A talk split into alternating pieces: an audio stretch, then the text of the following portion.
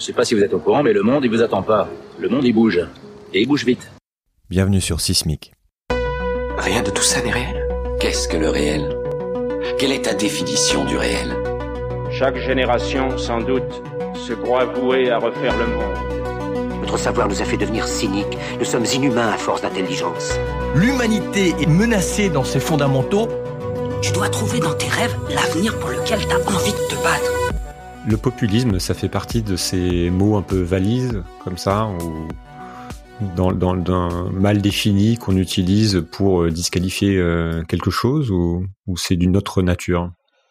Je crois, je crois que c'est à mettre. Le mot populiste n'est pas complètement dénué de sens, mais dans ce cas-là, il faudra bien s'entendre, parce que la façon dont il circule, c'est totalement n'importe quoi, comme on sait.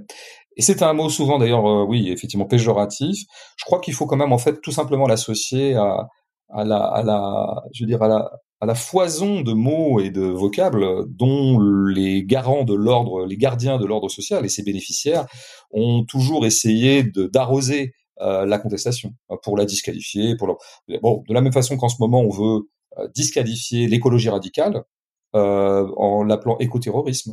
Voilà. Donc vous avez une un mouvement de contestation populaire euh, des gens qui disent mais quand même c'est bizarre, nous on bouffe pas, vous vous avez tout, euh, c'est quand même bizarre, nous on travaille comme des bêtes euh, tout le temps, ou alors on, on, ne trouve pas de travail alors qu'on ne demande que ça, etc., etc. Bon, voilà, c'est des, des gens des classes inférieures qui se manifestent dans l'espace public pour remettre en cause l'ordre existant, euh, qui dont ils sont les, les grands perdants.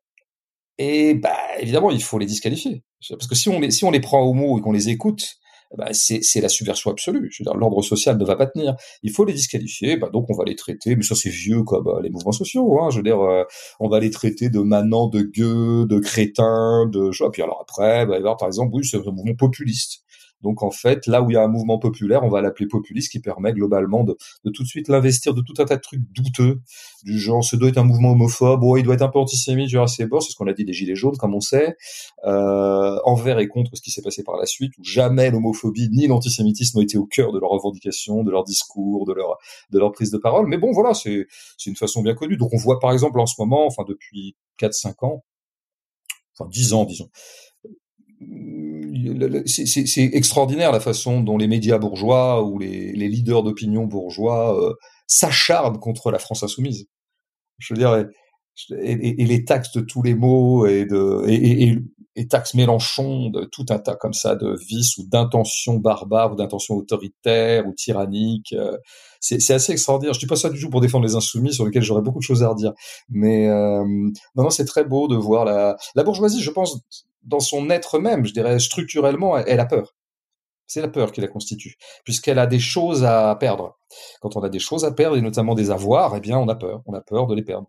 Et la peur bah, fait perdre tout discernement, ou comment dire, entraîne chez vous une espèce de panique verbale. D'ailleurs, on, l'a identifié dans le féminisme ou dans les luttes de raciales d'émancipation euh, des minorités raciales. C'est euh, quelque chose qui a été identifié dès les années 60. Il y a une panique réactionnaire une panique ou une euh, et donc ce qu'on appelle un backlash aussi, hein, un retour du bâton. À chaque fois que vous avez des poussées d'émancipation, euh, un mouvement émancipateur très très massif et fort, quoi, et ben, la, la, conservation se rétracte et elle en et du coup un des éléments de sa panique, c'est sa panique linguistique. Sa panique linguistique, c'est donc d'appeler écoterrorisme des gens de Sainte-Soline, ce qui est quand même une espèce de, de, de... bon, par ailleurs, c'est très médité de la part de Darmanin, bien sûr, mais euh, parfois, la, parfois, elle l'accompagne aussi euh, rhétoriquement. C'est il y a un chapitre qui s'appelle "Femme puissante". On voit que le, quelque chose qui est récupéré, puisqu'on a une forme de récupération du, du, du, féminisme, mais qui est intégré au système de manière positive. Et, euh, et, et pareil, c'est quelque chose que vous déconstruisez pour montrer qu'en fait, encore une fois, c'est pas si simple. Oui, bah, je veux dire, on peut une, un bon courte vue, euh, une courte vue pourrait laisser croire que les livres de Léa Salamé, qui s'appellent Femmes puissantes, sont des portraits de, de femmes puissantes, feraient partie de l'effort féministe général. Et donc, donc Léa Salamé serait une féministe. Bon, Léa Salamé n'est pas une féministe. C'est une sarkozyste libérale, et donc en tant que telle, elle est libérale autoritaire. Et les libéraux autoritaires ne sauraient être féministes, puisqu'il y a des valeurs, je dirais, de, de comment dire, de des valeurs concurrentielles, des valeurs de, combat qui sont quand même socialement affiliées plutôt au masculin. Donc euh, son truc des femmes puissantes, c'est pas du tout. Dans femmes puissantes, je pense qu'il faut surtout, il faut, il faut, il faut moins entendre femme que puissante. le, geste réel de ce livre ou de ces deux livres, je crois qu'il y a deux volets à, l'heure qu'il est, parce que ce sont des gros succès. Euh, le geste réel, c'est de glorifier la puissance, mais pas glorifier la puissance au sens nietzschéen, pas la puissance nietzschéenne ni la puissance telle que Deleuze pour en parler, mais la puissance là où c'est un synonyme strict et simple de pouvoir. Et donc en fait, sous couvert de promouvoir des figures féminines au titre du féminisme, Léa Salamé est en train de redonner à son tour euh, dans euh, la glorification du pouvoir qu'on a vu au travail chez elle à d'autres reprises. Et donc, je ne parle pas dans le vide. Je veux dire, je, suis Léa Salamé, euh, bien malgré moi, depuis une bonne quinzaine d'années, puisqu'elle s'est beaucoup répandue euh, depuis. Euh, donc, il est complètement, il est difficile qu'elle passe inaperçue. Donc, je vois bien de, par quels affects elle est investie. Et, et finalement, ce qu'elle fait dans Femme puissante, c'est exactement ce qu'elle fait quand elle fait une interview de complaisance qui a fait rire le monde entier avec Carlos Ghosn. C'est exactement la même chose qu'elle fait quand elle fait Stupéfiant, émission spéciale où il y a un moment une interview de Bernard Arnault. Elle adore les gens de pouvoir. Elle aime le pouvoir. Voilà. Et donc, quand il y a une femme qui devient une des communicantes principales de la place de Paris, par exemple Anne Méo, assez méconnue mais très importante, eh bien, elle va interviewer Anne Méo. C'est pour ça que je m'amuse dans, dans le début de ce fragment à, noter de façon très candide, puisque c'est ma manière. Moi, je suis un, grand naïf et un bonnet que toutes celles qu'elle interroge sont toujours des femmes de pouvoir. Elle va pas interroger la tenniswoman lambda qui essaie de se démerder à faire du tennis une fois qu'elle sort de l'usine. Euh, elle va interroger Amélie Mauresmo, parce qu'Amélie Mauresmo est une des rares tenniswoman françaises à avoir gagné euh, un grand chelem. Euh, elle donc elle va toujours vers là où il y a du pouvoir, et donc que ce soit des hommes ou des femmes est, relativement indifférent pour Salamé. Bon ben voilà, là on vient de déconstruire quelque chose. Pour ceux qui croyaient encore que Léa Salamé était féministe, non, Salamé est une une chienne de garde du pouvoir.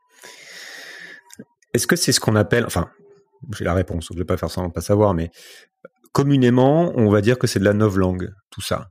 Et de manière intéressante, un chapitre qui déconstruit aussi ce terme de novlangue comme étant quelque chose, pareil, bien pratique pour euh, pour décrire euh, pour décrire tout ça et finalement ne rien changer. C'est voilà, je trouve ça intéressant de, de poser ça parce que j'imagine qu'il y a beaucoup de gens qui, qui sont en train de se dire oui oui c'est de la novlangue.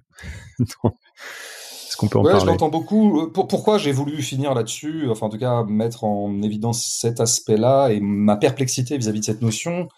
Bon, ben, c'est toujours pareil. D'abord, toujours la même chose. Ce à quoi nous avons affaire, ce n'est pas une violence linguistique. Bon, alors donc, il ne s'agira pas de laisser croire que notre grand problème, c'est qu'en ce moment circule une langue toxique. Ce c'est pas la langue qui est toxique. La langue n'est qu'un habillage d'une toxicité beaucoup plus concrète qui s'appelle ce qu'on impose au corps tous les jours sur le monde du travail, sur un lieu de travail ou ailleurs. Bon. Donc, la, la, surfocalisation sur cette notion de neuf langues m'agace un peu, premièrement, pour cette raison-là. La deuxième chose, c'est que je le vois effectivement, ce mot est beaucoup utilisé depuis dix ans. Et donc, comme d'habitude, c'est peut-être mon côté esprit de contradiction, ou peut-être euh, l'anarchiste individualiste que je suis fondamentalement et qui se méfie au bout du compte de tout mouvement de masse, en tout cas de toute forme de grégarité, parce que c'est une grégarité linguistique. On se repasse le mot et on le reprend à son compte sans, sans l'avoir véritablement étudié, sans avoir vraiment réfléchi à ce que c'est. Donc j'ai vu que Novlangue c'était devenu ça, ce qui a d'ailleurs coïncidé avec une espèce de revival Orwell, euh, qui a tendance à m'agacer aussi parce que je, je trouve pas que ce soit le, le, plus grand écrivain de tous les temps et surtout pas le, plus grand penseur politique de tous les temps. Mais donc ça allait un petit peu de pair, quoi. Et y avait et, après ça va aussi de pair donc avec Orwell, avec 1984 et donc avec l'idée que nous serions en dictature bah, ceci est faux. En tout cas, nous ne sommes absolument pas ce que nous connaissons maintenant, ce que nos corps connaissent. Par exemple, en France, on va parler juste de l'Occident et d'un pays occidental qui s'appelle la France. Ce à quoi nous avons affaire maintenant, c'est tout sauf à une tyrannie de type 1984. Mais alors vraiment tout sauf ça. Et donc, je pense que ça nous égare de considérer que euh, Orwell aurait 60 ans avant euh, euh, vu avant tout le monde ce qui est en train de nous arriver.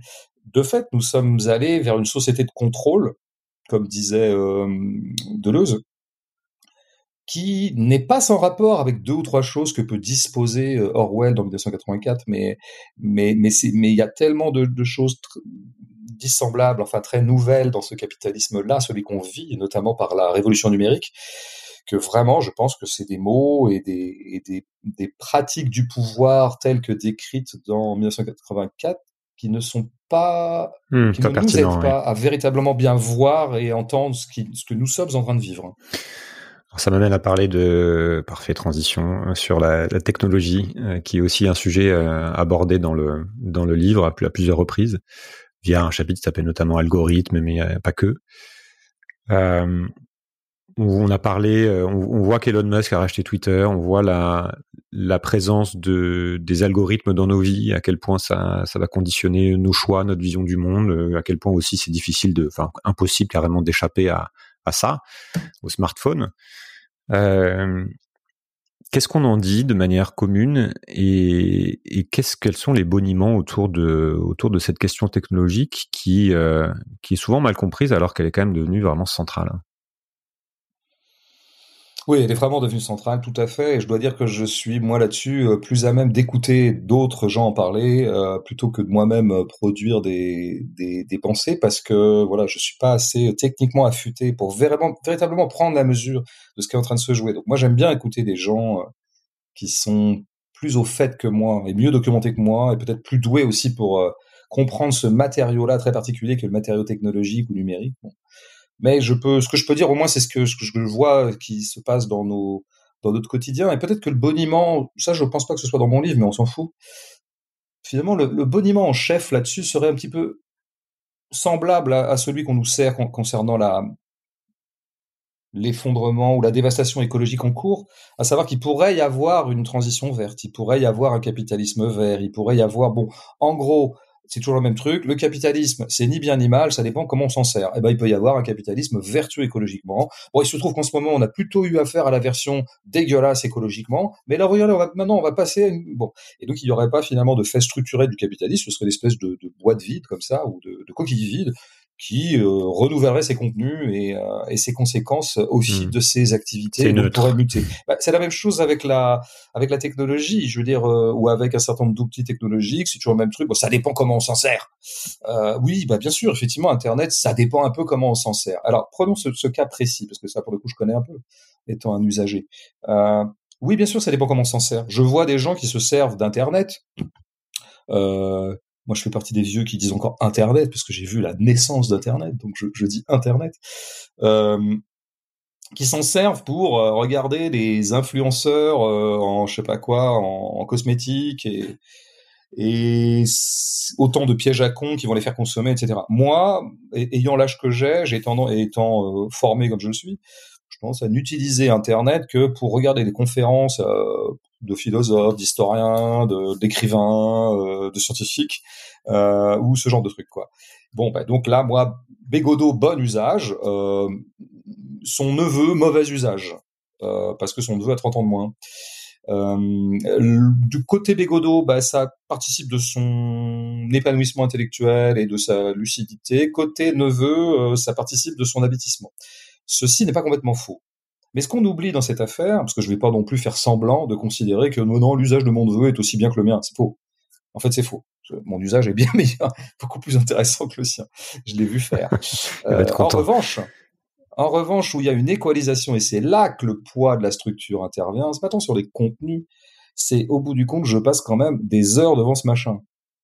Comme lui. Lui, quand même un peu plus que moi, parce qu'encore une fois, étant de la génération, euh, voilà, qui, qui est digital native pratiquement. Enfin, quand même. Et donc, c'est Internet est quand même entré dans ma vie.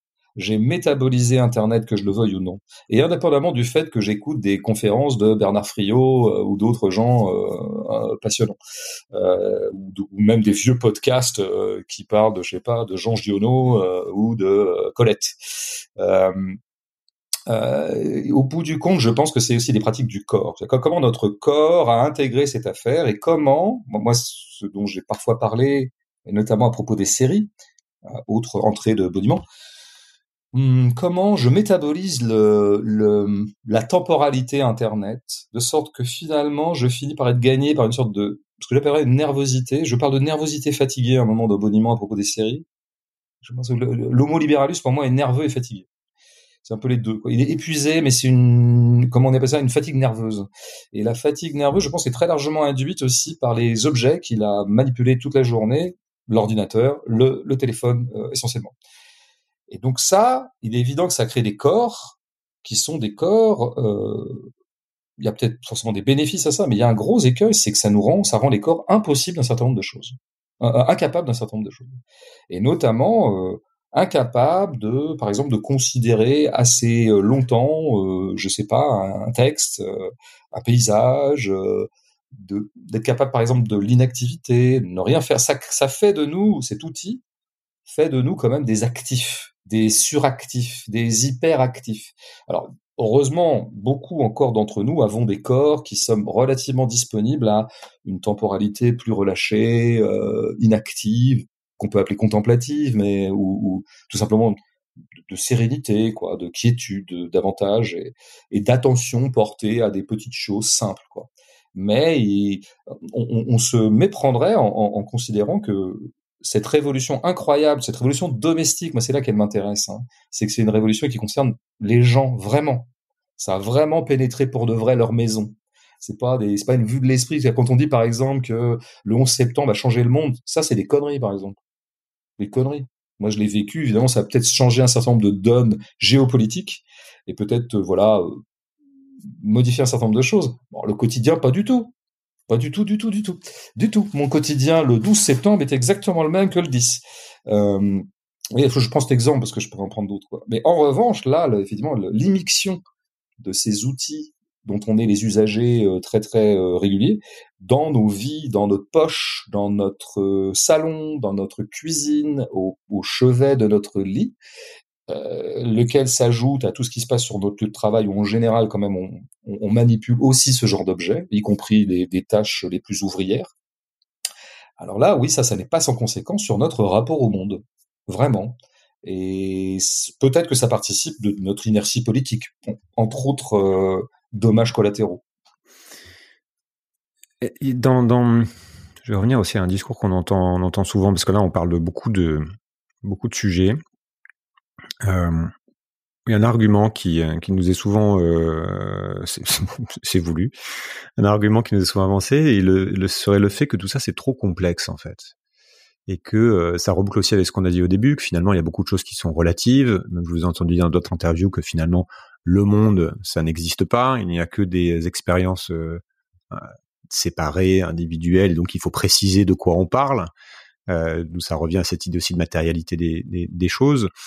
Mais on, entend souvent dire que voilà, la technologie c'est quelque chose d'extrêmement complexe, que euh, la mondialisation c'est complexe, que la finance c'est complexe et que donc euh, il faut nuancer et que la radicalité c'est euh, c'est poser, c'est trancher dans dans la sens de complexité et donc c'est euh, se tromper et qu'il n'y a pas les méchants d'un côté, les gentils de l'autre, etc.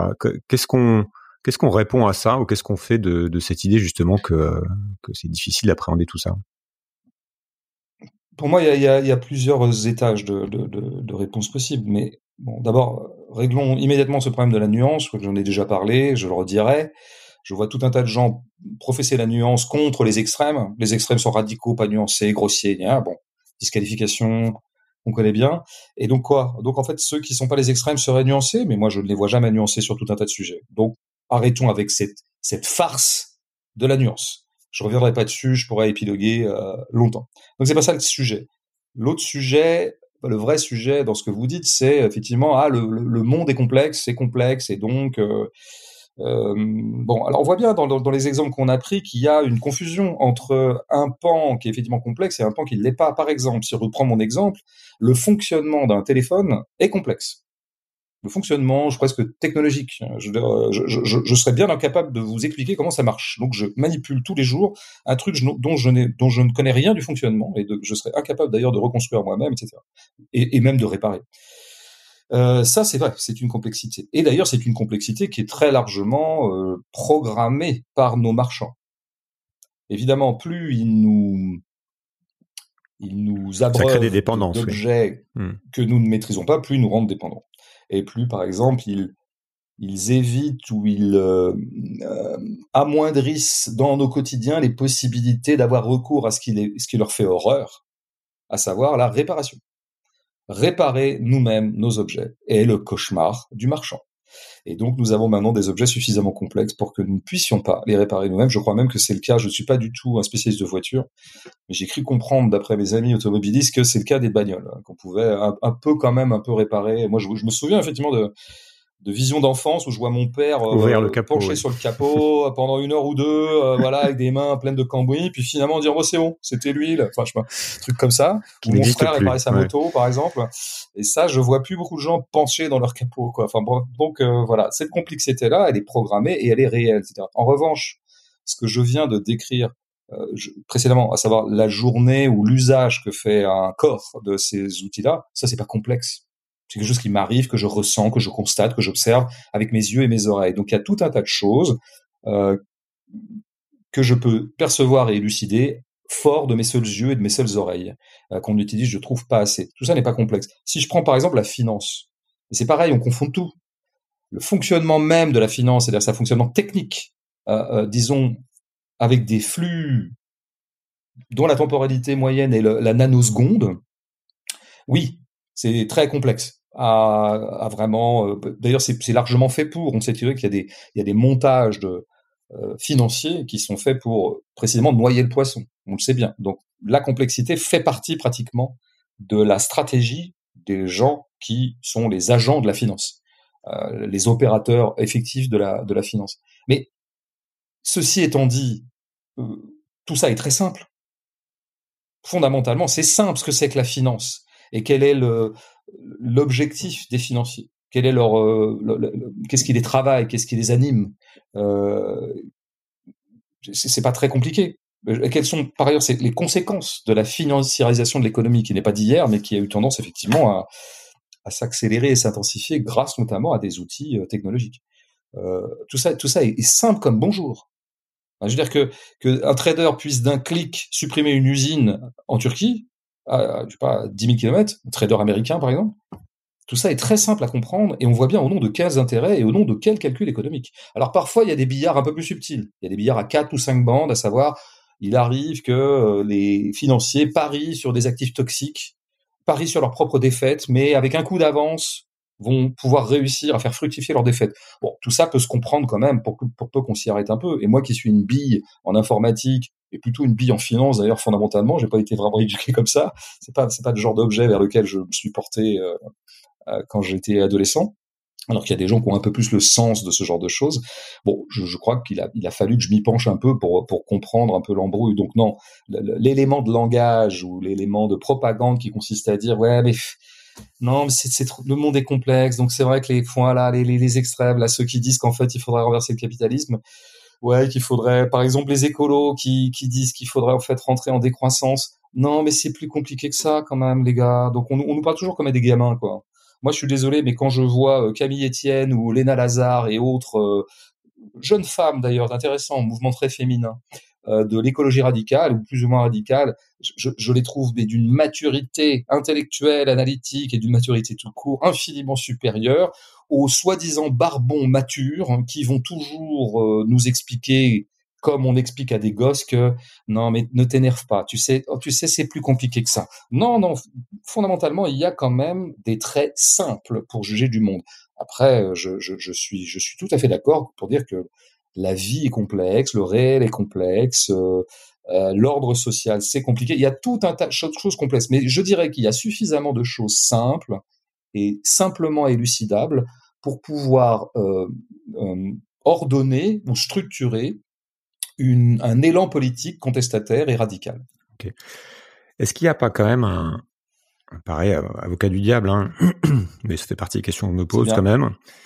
Est-ce qu'il n'y a pas un gouffre, malgré tout, entre... C'est un petit peu le gimmick de parole de notre ami de Thinkerview. Euh, ouais, je, bah, je l'écoute de temps en temps, donc forcément ça influence. Il dit toujours ça. Voilà.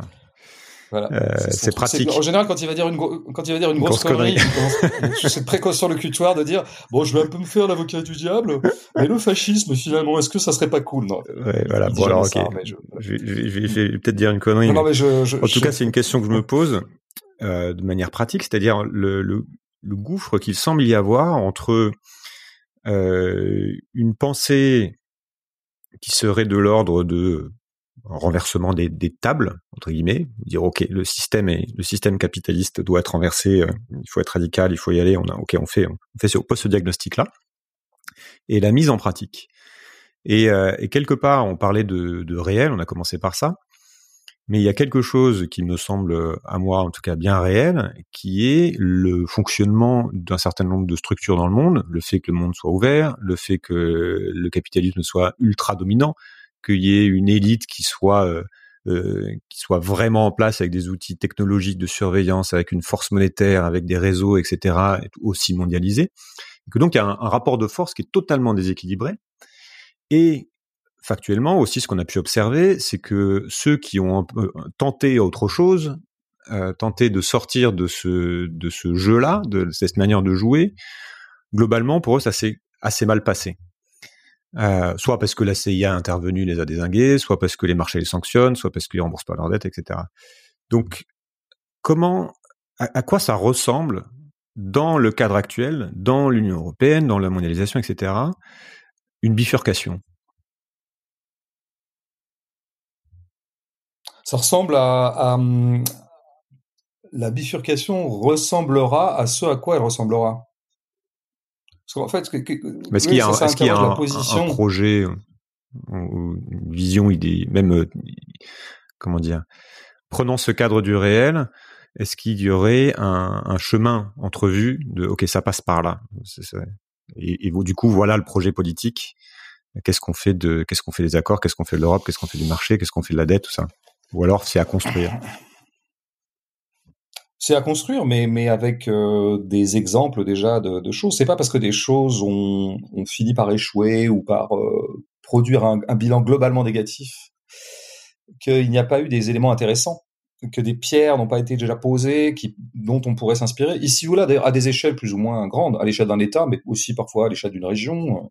Ceux qui s'intéressent vraiment à ce que pourrait, à comment pourrait fonctionner une démocratie relativement horizontale bah, je veux dire, c'est marrant parce que j'en vois beaucoup me dire ouais non mais ça peut pas marcher parce que ceci cela être un peu comme ça spéculatif dans le vide. Après je leur dis mais tu regardes de près ce qui se passe au Rojava en ce moment? Ils me disent de, de quoi? De, de, le Rojava de, quoi Je sais pas ce que c'est. C'est un joueur de foot de, quel club italien? Bah, c'est un truc où il y a une zone en ce moment, une espèce de laboratoire qui d'ailleurs va peut-être pas durer, puisque comme souvent d'ailleurs les zones d'expérimentation euh, euh, émancipatrices, bah, effectivement, euh, suscitent très très vite l'hostilité et l'hostilité parfois extrêmement guerrière des puissances étrangères qui n'ont pas du tout intérêt à ce que se développe ce genre d'expérimentation. Donc, il est le Rojava est très fragile parce qu'il y a le, grand frère ennemi, enfin c'est plus que le grand frère ennemi, c'est la grande tutelle ou le le, grand bourreau pour tout. C'est voilà, voilà le, juste mot euh, voisin qui s'appelle la Turquie et qui a très très aimerait beaucoup en finir avec cette affaire-là. Mais regardons. Donc en fait, il faut regarder un petit peu les zones d'expérimentation déjà pour cultiver un peu et parler un peu plus concrètement sur ce que nous pourrions faire si nous avions un peu plus la main. Euh, voilà. Après, moi, je pense que les choses s'inventent, mais je la chose dont je suis sûr. Euh, et je crois qu'on n'a pas besoin de beaucoup plus de conviction pour se mettre en, en mouvement. Je, je crois qu'aucun mouvement d'émancipation n'a eu besoin de se représenter clairement ce vers quoi il allait pour se mettre en, mouvement. Et, euh, et, je crois que c'est très très bien d'ailleurs de ne pas exactement savoir vers quoi nous allons. Mais par contre, il faut avoir un petit socle de certitude.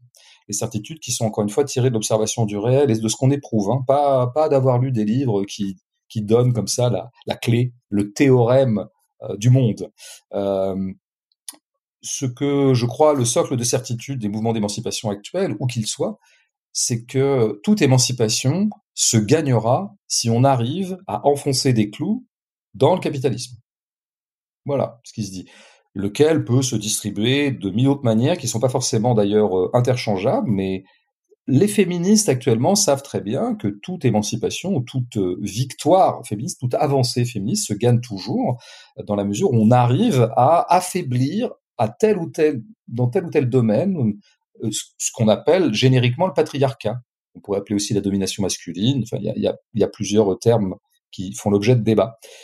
Euh, voilà, ça, ça suffit hein, comme boussole. Est-ce que cette comparaison est, pertinente? On compare souvent le, par exemple, le défi aussi euh, climatique ou le, on parle de décroissance à des, luttes passées. Mais là, on est face à quelque chose qui est le système dans son ensemble. On a, dit que le capitalisme était central dans le fonctionnement du, monde. Donc quelque part que les, féministes gagnent un combat et que euh, ici et là le patriarcat soit euh, un peu atténué, un peu remis en question, finalement, ça peut être récupéré par le système, on s'adapte, et le système est hop, c'est pas quelque chose qui fait tomber le qui, qui, est de l'ordre de la lutte des classes tel que tel qu'on vient d'en parler.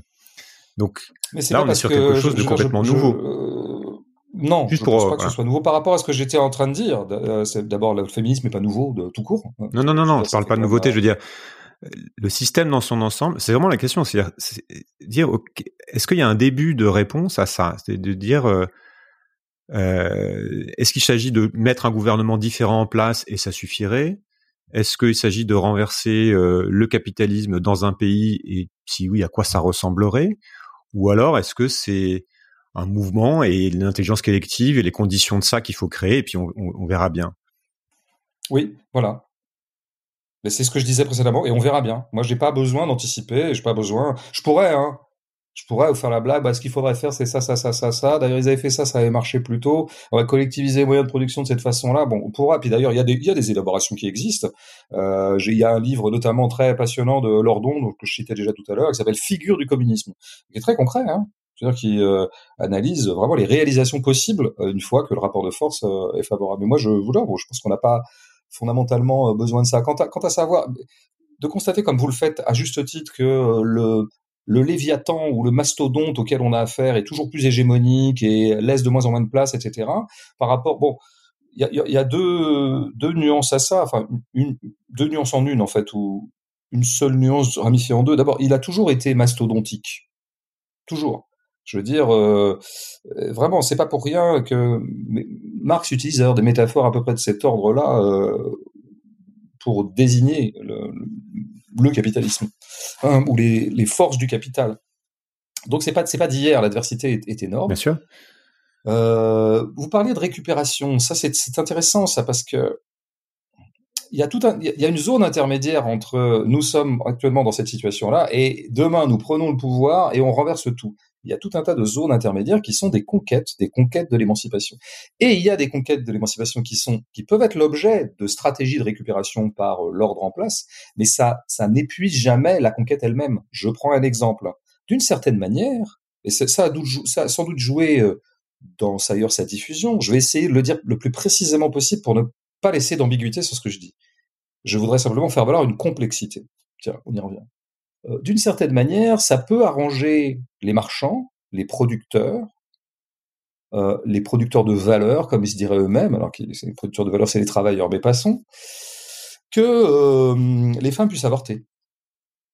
Pourquoi ça peut les arranger? Parce que ça permet, ça a permis à beaucoup de femmes de pouvoir choisir le moment d'avoir un premier enfant et ne pas le subir dès l'âge de 19-20 ans, comme ça arrivait beaucoup du temps où l'avortement n'était pas légal ou même des moyens de contraception, mais je m'en dire à l'avortement pour l'instant. Donc d'un certain point de vue, on pourrait dire que non pas le capitalisme euh, a, a, récupéré la légalisation de l'avortement, mais s'en arrange assez bien. Mais c'est pas parce que le capitalisme s'arrange assez bien de quelque chose que cette chose est frappée d'inanité du point de vue de l'émancipation. Il est entendu que dans le même temps, ça a fait beaucoup de bien à énormément de femmes, des millions, des centaines de millions de femmes par, delà par, le monde, de mmh. pouvoir choisir autant que possible, etc. Non, mais j'insiste parce que je pense que, notamment à gauche, euh, notamment dans les forces contestataires, à partir du moment où le capitalisme profite de quelque chose, alors cette chose même est tout de suite congédiée et euh, condamnée. Euh, je crois qu'il faut rester calme. Et donc, on peut avancer comme ça par petites prises de guerre qui euh, qui sont parfois effectivement euh, que, le capitalisme peut nous consentir dans la mesure où finalement il y trouve un certain intérêt. bon, il y trouve souvent un intérêt relatif d'ailleurs parce que dans, le même temps, le, capitalisme a aussi besoin qu'on qu'on reproduise la main d'œuvre. Et reproduise la main d'œuvre, c'est que les femmes fassent des enfants. et donc elles fassent le travail reproductif, comme on dit dans le féminisme. Donc tout ça est, est, est, toujours ambigu. Mais vous voyez, mais dès qu'on prend un exemple précis, on s'aperçoit qu'en fait les, les, vraies zones de combat politique, elles sont toujours très euh, mélangées et qu'on gagne, on gagne sur un truc, on perd un peu sur l'autre, euh, et puis ces choses-là s'inventent. Moi, je pense que le mouvement d'émancipation euh, a tendance à être en voie de, d'abord de résurgence un peu, je, dirais. Il y a quand même une vraie vivacité actuellement des, des forces, disons, de contestation ou protestataires. Et surtout, c'est un mouvement qui s'affine beaucoup je pense qu'il gagne en intelligence au fil des décennies, fort de l'expérience, des expériences d'ailleurs euh, précédentes. Donc, euh, Voilà, ces choses-là s'inventent en fait au fur et à mesure. Après, il y a des gens qui effectivement passent beaucoup plus de temps à émettre euh, un certain nombre de doutes sur le fait que bon, bah oui, mais c'est compliqué. Finalement, le capitalisme est vachement balèze. donc en fait, à quoi bon tout ça? Parce qu'on on voit bien qu'à la fin, c'est le capitalisme qui va gagner. Et puis d'autres qui, bon, bah, au contraire, sont plus actifs. C'est pas un procès que je vous fais à vous, mais je ah vois bien qu'au bout du compte, à part... ce que je veux dire par là, c'est qu'en général, à partir du moment où on pose la question et qu'on pose la question en ces termes-là, c'est que notre corps n'est pas engagé affectivement du côté de ses forces.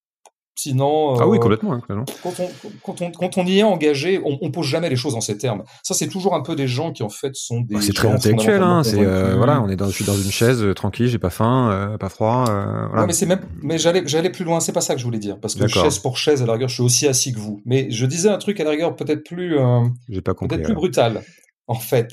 Allons-y. Non, mais c'est parce que vous ne vous poseriez pas en ces termes la question, par exemple, de la pertinence de la réalisation, on va appeler ça du communisme, mmh mmh si vous étiez communiste. Ah oui, je ne me considère pas comme communiste.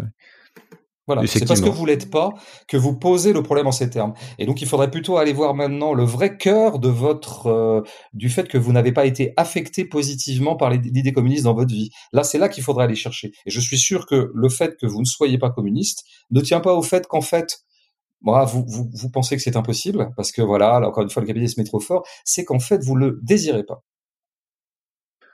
Et là, il non, c'est, euh, non, une généalogie de votre propre. Euh, ouais, non, mais c'est toujours, euh, c'est, toujours très intéressant hein, de déconstruire, de déconstruire ça aussi. Hein. Je prends la question pour, ça m'a ouvert plein de pistes de réflexion. Mais je pense que ça reste une question euh, que pas mal de gens se posent, y compris dans des gens qui euh, qui ont vraiment cette sensibilité-là, qui est de, c'est la question du projet entre guillemets, c'est de se dire, ok, je et je pense que tout activiste, quelle que soit sa cause, à un moment donné est confronté à ça.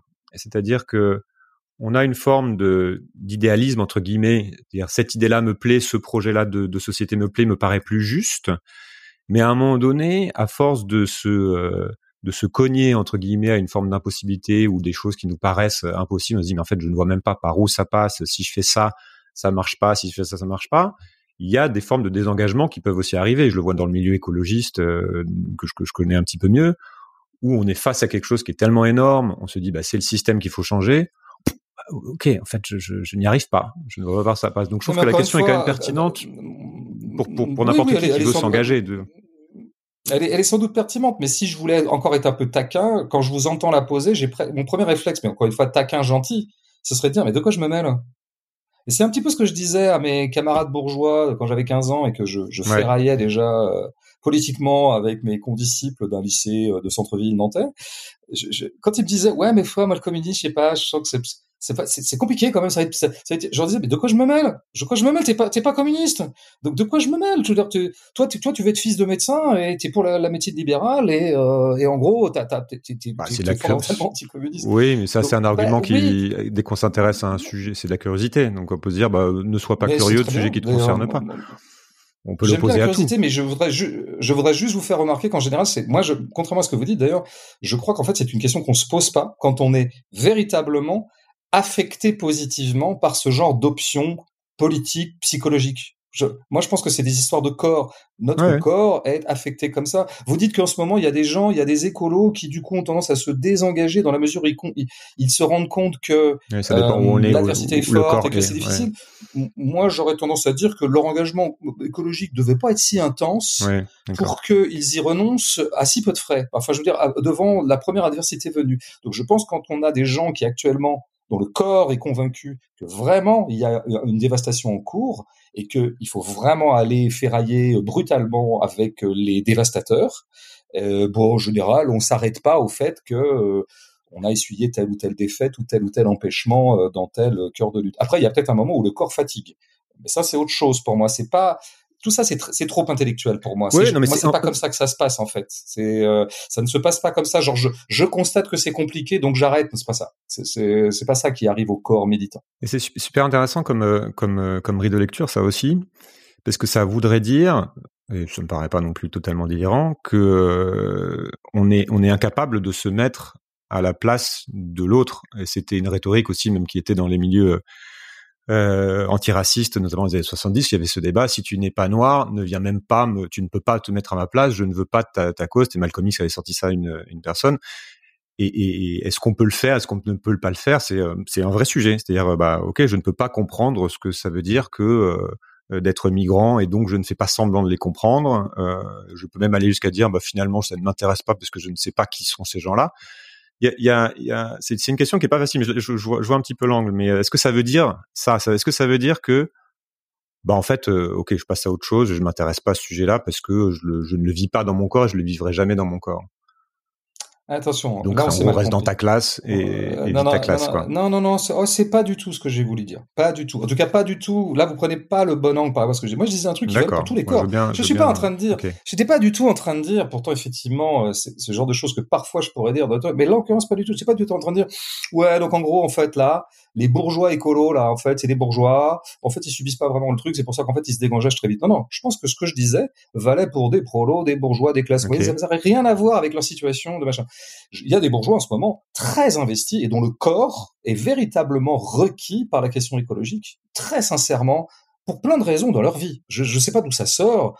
Euh, ça peut venir d'un grand-père qui, était paysan. Je, ça, peut passer par tout un tas de choses. Ou même par une maison de campagne où on voit qui est au bord de la Loire et on voit s'assécher la Loire d'année en année et qu'on y est particulièrement sensible parce qu'on y allait quand on était gamin. Enfin, vraiment, donc, c'est pas du tout ce que j'étais en train de dire. Hein. Je veux dire que les bourgeois ne peuvent pas se mêler d'écologie et que ne devraient se mêler d'écologie que ceux qui vraiment en sont puissamment affectés, c'est-à-dire en ce moment plutôt les gens du Sud d'ailleurs, hein, des gens du Sud au sens le Sud à l'échelle planétaire.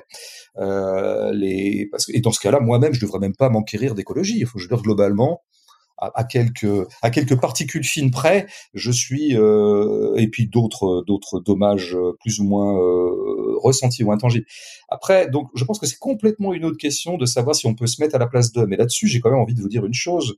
Euh, comment dire on n'a pas besoin en politique de se mettre à la place d'eux et de ressentir exactement ce que ressent X pour prendre fait et cause pour lui. De la même façon que dans le quotidien, revenons toujours aux choses simples du réel, aux choses auxquelles on a affaire. Et vous avez affaire au quotidien. Si je retrouve tout à l'heure au café un ami à moi qui vient de se faire plaquer, il sera éploré, euh, déprimé, sous Xanax ou que sais-je, euh, je ne serai pas à sa place.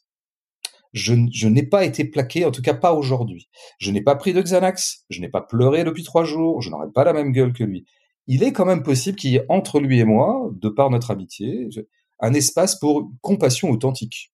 Et pour le fait que, par exemple, je peux lui demander, mais si tu veux, tu peux venir dormir chez moi ce soir si ça te fait du bien. Ou alors, tu veux que je t'accompagne chez toi, comme ça, on bouge pas, on discutera, ça te passera le temps. Tu veux qu'on aille se bourrer la gueule, je peux, je me mets à ton service très, vraiment avec beaucoup d'altruisme pour que tu me payes des coups ce soir. Vous voyez, donc en fait, comment se fait-il qu'on poserait sur la scène politique des, questions qu'on se pose pas du tout sur la scène intime, à savoir que il faudrait, donc je pense jamais, par exemple pour prendre Malcolm X, il a tout à fait raison et, et un certain nombre de racisés, euh, militants, raciaux euh, ou indigènes ont tout à fait raison de dire vous ne pourrez jamais véritablement éprouver ce que ça fait d'être un arabe dans la société française, d'être un noir à New York, d'être un ceci ou cela dans quelque, dans autre pays.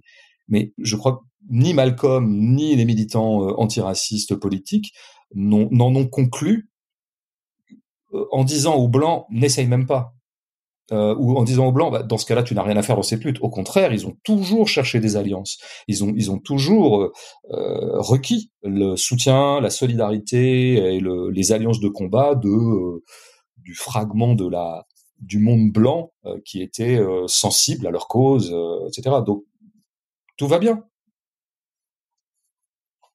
Comment est-ce que vous voyez évoluer le, les choses? Alors d'abord, j'ai deux niveaux de questions. On a parlé un peu d'écologie. Quel domaine?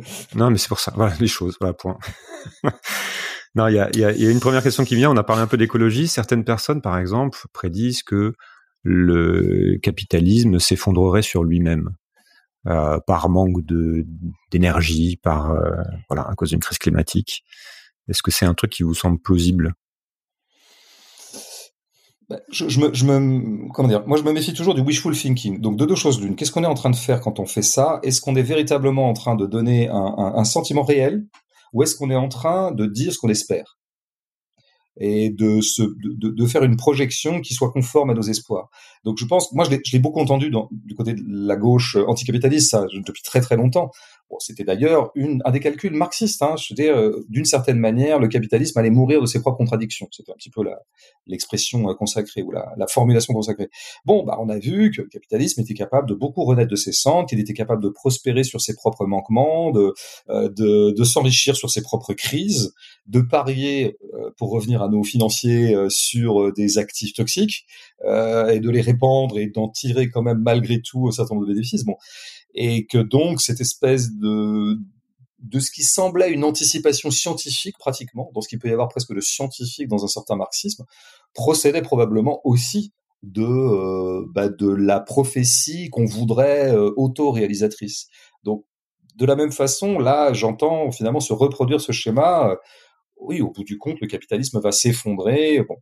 Euh, et encore une fois, je voudrais être sûr que c'est pas que, que, c'est une analyse et non pas un souhait enfin en tout cas que l'analyse n'est pas complètement biaisée par le souhait. Il n'en reste pas moins vrai que autant que je puisse en juger, parce que je suis pas très bon là-dedans et je pense qu'il y a des gens beaucoup plus compétents que moi pour en juger, presque de façon presque plus technique. Euh, il est évident que les contradictions auxquelles est, est confronté le capitalisme actuellement, à savoir être pris dans un impératif de croissance dans une planète dont on sait maintenant la limite.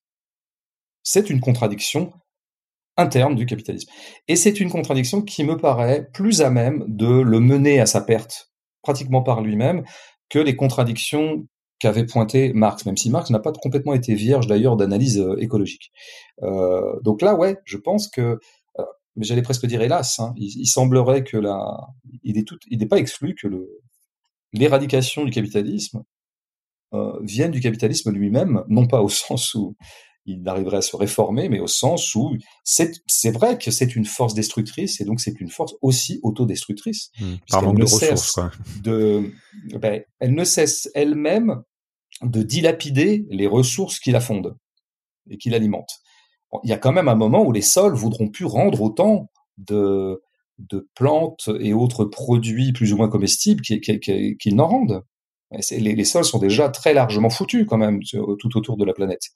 Et donc, bah, effectivement, le capitalisme qui ne se vit que comme croissant euh, et, sera frappé à ce moment d'impossibilité de croître, sauf à avoir recours effectivement à des à une espèce de capitalisme de substitution dont il pose déjà les bases, par exemple les OGM ou des choses comme ça, ou le, la, la, la, culture hors sol, pour, pour, ne prendre que ce domaine, hein, je, je, pourrais en prendre d'autres. Ou une répartition de bon, richesse en fait, encore, plus, euh, encore plus inégale. Oui, tout à fait. Mais je, je c'est vrai que je n'ai pas de certitude moi par rapport okay. à tout ça, et je vraiment je défie quiconque de véritablement oui. euh, nous nous représenter de quoi sera fait euh, le monde dans 15 ans. Ouais, c'est toujours marrant ce petit jeu de Nostradamus. Euh, la société mmh. française est plus proche de, de chez nous, le, le, le, climat social, la montée de l'extrême droite, euh, le, la montée de la question identitaire, donc qui est aussi évoquée dans un peu dans, dans, dans Boniment. Euh, on voit des choses qui commencent à être bien en place.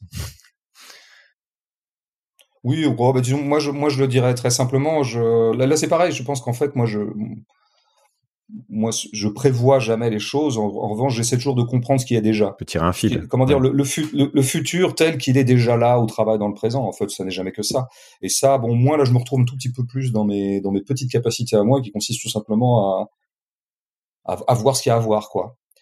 Bon, ce qu'il y a à voir actuellement est un, un, une sorte de durcissement libéral autoritaire euh, une jonction ou plutôt une reconstitution d'un bloc bourgeois qui va de, disons, des éléments les plus euh, modérés comme le centre-gauche à, à l'extrême droite. Je dis bien reconstitution parce que ce bloc s'est toujours constitué et reconstitué au gré de l'histoire et au gré de ses nécessités et au gré notamment de l'adversité, de l'adversité sociale. Euh, donc ce Juste bloc, bloc bourgeois bloc. parce que ça fait ça et... fait pour pour bien comprendre parce que dans, il y a beaucoup de non bourgeois enfin qui qui votent à droite, qui votent pour l'extrême droite, qui donc c'est pour, pour bien comprendre ce que ça englobe. Bah oui, mais ils, votent du côté de la bourgeoisie. Donc ils sont euh, quoi qu'ils pensent dans leur dans leur tête tout, court et quelle que soit leur position dans le, dans, l'espace social, de toute façon ils ont décidé que l'adversaire n'était pas l'ordre social ou l'ordre économique, tels que les bourgeois en sont les agents et les bénéficiaires, mais d'autres formes d'adversité. Euh, à savoir, l'ennemi n'est pas euh, le, grand capital, ceux qui ont le pouvoir. Euh, l'ennemi est le migrant, euh, par exemple, ou, les forces qui seraient euh, soi-disant accueillantes aux migrants, ou ce genre de choses. Ou le voisin d'à côté qui touche le RSA sans rien branler, alors que moi je me lève tôt le matin, etc. Bon, ben voilà, c'est des et donc à ce moment-là, ils vont voter, ou alors ils vont participer à des mouvements politiques, souvent voter d'ailleurs, c'est souvent, ils se contentent souvent de ce geste-là, exactement du côté de la force de la, des forces de la conservation de l'ordre social. C'est ça, c'est ça qui fait bloc bourgeois, c'est que la, bourgeoisie, est absolument ravie de voir que tout un tas de prolétaires euh, ont décidé que l'ennemi c'était le RS6 d'à côté et non pas euh, le CAC 40. La, bourgeois, la bourgeoisie peut dormir tranquille grâce à ces gens. Donc euh, oui, c'est ça qui c'est ça qui se constitue, mais c'est aussi des forces, je dirais, dans le dans le monde partisan, dans le monde des partis politiques. On voit très très bien le, la porosité désormais absolue euh, et je dirais presque l'identité, la fusion entre ce qu'on appelle l'extrême droite, avec laquelle il faudrait censément faire un cordon sanitaire, et la droite. Euh, la droite dite républicaine, dite je sais plus quoi, enfin et autres boniments, euh, tous ces gens sont d'accord absolument sur tout. Voilà, ils sont d'accord sur tout. Et donc, euh, ce bloc se constitue. Il, il, aura probablement un moment où ça se verra encore plus, et ça sera euh, un épisode d'un candidat dit d'extrême droite euh, qui gagnera l'élection présidentielle. Mais pour moi, c'est la différence sera pas qualitative avec ce qu'on vit actuellement. Ce sera la même chose en un peu pire. voilà. Le vote là-dedans, je sais que c'est un, un, de vos thèmes sur lequel euh, voilà, vous avez pas mal réfléchi. C'est pas là que ça se joue, quoi. Oui, oui, j'ai plus que réfléchi. J'ai écrit un livre. Donc, pour ceux qui s'intéresseraient à ma conception du vote, enfin, en tout cas, à ce que je pense du, ce que je l'appelais le dispositif électoral, de façon un peu euh, pédante, dans le livre, comment s'occuper un dimanche d'élection, euh, voilà, bon, sauront hein, pourquoi je, pourquoi je suis très dubitatif sur l'efficacité politique, ou en tout cas émancipatrice du dispositif électoral, qui pour moi a été conçu pour l'inverse. Il a été conçu pour maintenir le statu quo. Donc c'est toujours pour moi oxymorique et contradictoire de considérer que dans le par le, le, levier électoral, nous pourrions le retourner contre lui-même. Euh, D'ailleurs, je pense que c'est toujours être très conséquent du point de vue de la pensée structurelle de considérer qu'on pourrait retourner les structures contre elles-mêmes soit les structures sont ce qu'elles sont, soit euh, soit elles sont pas ce qu'elles sont. Mais si on établit que la structure est ce qu'elle est, je vois pas. C'est comme des gens qui voudraient faire de l'école une institution émancipatrice. Elle n'a pas du tout été pensée pour ça. C'est une structure fondamentalement anti-émancipatrice. Je vois pas comment on pourrait la tordre de l'intérieur. Donc je, le disais autant du dispositif électoral. Après, euh, contrairement à ce qu'on me fait dire parfois, je n'ai jamais appelé à l'abstention. Je je veux pas ce genre d'appel. En fait, fondamentalement, je m'en fous il, semblerait qu'à chaque fois qu'il y ait des élections qui aient lieu, notamment présidentielles, de nouveau la gauche est prise d'une sorte de démangeaison euh, d'espoir euh, quant à l'idée que euh, la structure électorale pensée pour et par la bourgeoisie pourrait faire advenir un candidat anti-bourgeois. Et donc, à chaque fois, on a la même dynamique qui se remet en place autour de Mélenchon depuis deux ou trois élections. Euh, et puis, puis moi, moi, ça me navrait. Bon, enfin bon, après, je, je, je, vois bien que je ne peux pas arrêter, euh, je ne peux pas arrêter cette fièvre qui reprend les corps euh, régulièrement. Euh, et donc, on aura à peu près, je pense globalement, euh, la même dramaturgie et la même pièce de théâtre en 2027, je crois. Donc, je, je me suis promis à moi-même de plus jamais parler d'élection publiquement. Donc, c'est solennellement, c'est à dire que j'en parle ici. Merci pour le pour l'exclusivité ouais, d'anti-scoop en fait, ou de oui, d'anti-exclu, oui.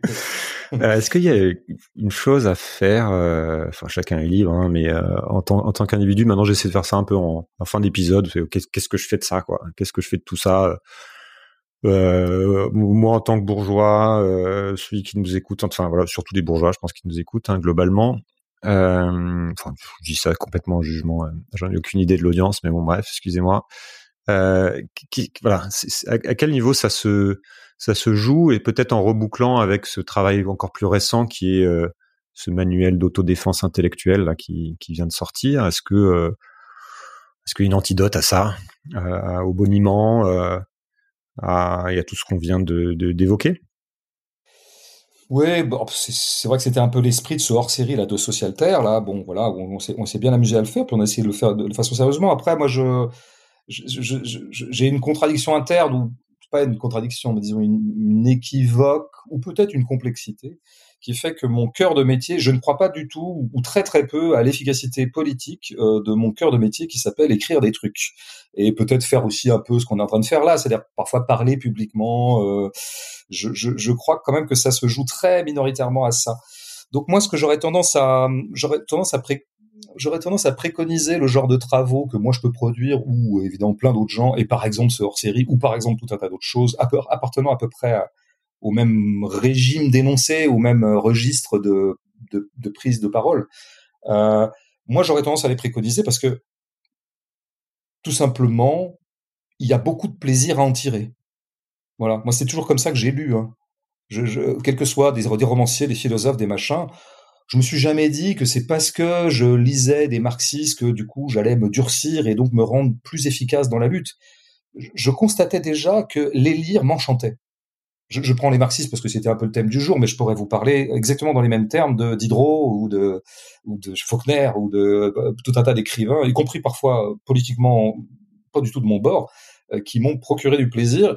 Et j'ai l'impression d'être meilleur en les fréquentant que sans les fréquenter. Donc moi, je crois qu'il faut remettre un tout petit peu ces travaux-là à leur place. Et c'est pas rien ce que je dis, c'est pas négligeable hein, de se de, s'octroyer du plaisir, comment dire, de d'intensifier un peu sa vie, d'intensifier sa pensée, moi je trouve que c'est peut-être aussi, si je voulais retomber sur mes pattes politiques, je pourrais dire que la résistance, ça commence toujours un peu par là, quoi. C'est-à-dire que créons des niches d'intelligence dans un monde de brutes, quoi. Euh, et une niche d'intelligence, bah, ça peut être ce qui se passe, c'est ce commerce très bizarre qui s'enclenche à chaque fois que un cerveau prend connaissance d'un livre ou d'un texte, d'un article ou d'une conférence. Euh, c'est très beau tout ça, parce que ça, c'est c'est quelque chose qui est relativement, euh, comment dire, indécryptable ou insaisissable ou comment on, appelle ça, qu'on ne peut pas intercepter, que, que, le, que, les marchands ne peuvent pas intercepter, ou les grands, les grands surveilleurs numériques, ou les, nos, nos grands, euh, nos grands pourvoyeurs d'objets de, de, numériques ou de contenus numériques. Euh, cela, à la rigueur, ce qui se passe dans, entre mon cerveau et celui d'un conférencier quand je suis en train d'écouter une conférence sur je sais pas quoi, le, euh, la jeunesse de la recherche du temps perdu. voilà un truc que les marchands, euh, dont les marchands ne feront rien.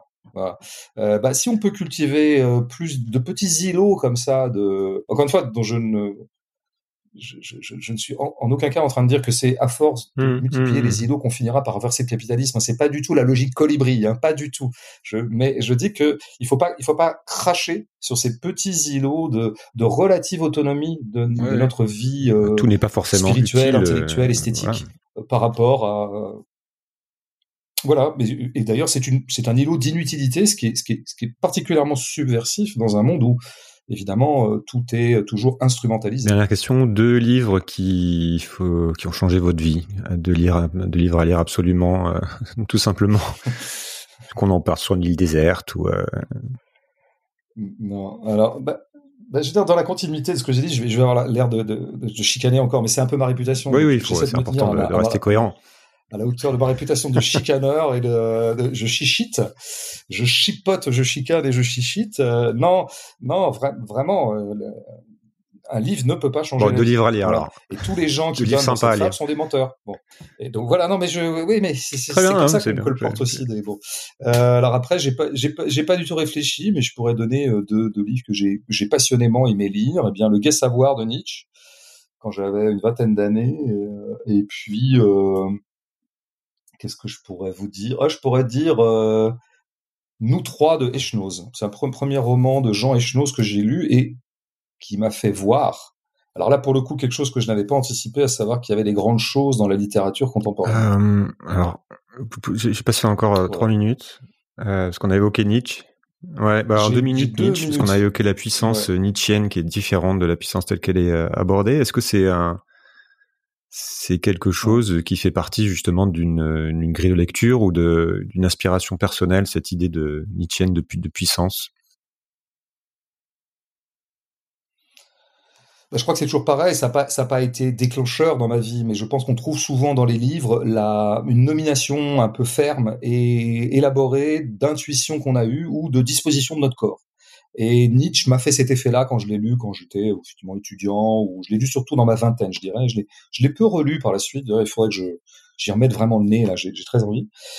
Et ça me parlait, quoi. J'avais l'impression qu'il me, bon, et notamment cette histoire de puissance pour la faire très très courte. Et sur, en gros, d'ailleurs, ma compréhension de Nietzsche, qui me paraît pas complètement hors de propos, mais que des vrais Nietzschéologues euh, qu'on pourrait contester, mais c'est ça que je me suis raconté. Puis c'est ça qui est intéressant finalement, c'est comment on se raconte quelque chose devant un livre et qu'est-ce que ça élabore en nous.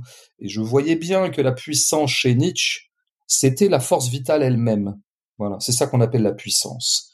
Et alors, ça n'a rien à voir avec le pouvoir, parce que le pouvoir, c'est la force qu'on imprime sur autrui, ou sur les choses, ou sur la...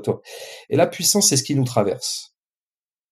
C'est-à-dire, c'est, on, est toujours agi par une puissance. On est agi par une force. Il y a quelque chose de fondamentalement modeste et humble dans, dans la notion. Alors, évidemment, qui, qui a mauvaise réputation de ce point de vue-là, parce que la puissance, et on parle souvent de la puissance de, des grands de ce monde, les puissants de ce monde sont précisément, et donc on crée une synonymie entre pouvoir et puissance.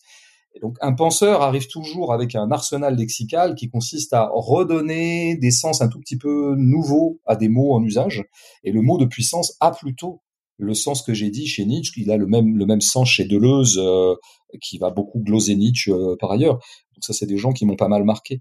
mais je crois que c'est très important par rapport à un, usage droitier de Nietzsche, euh, et notamment en ce moment un peu masculiniste ou que sais-je, enfin tous les tous les charlots là qui qui répandent ce genre de trucs, euh, de, de, rappeler que euh, que la puissance n'a rien à voir avec le pouvoir chez Nietzsche, de sorte qu'on pourrait très bien tenir, mais ça serait un peu rapide.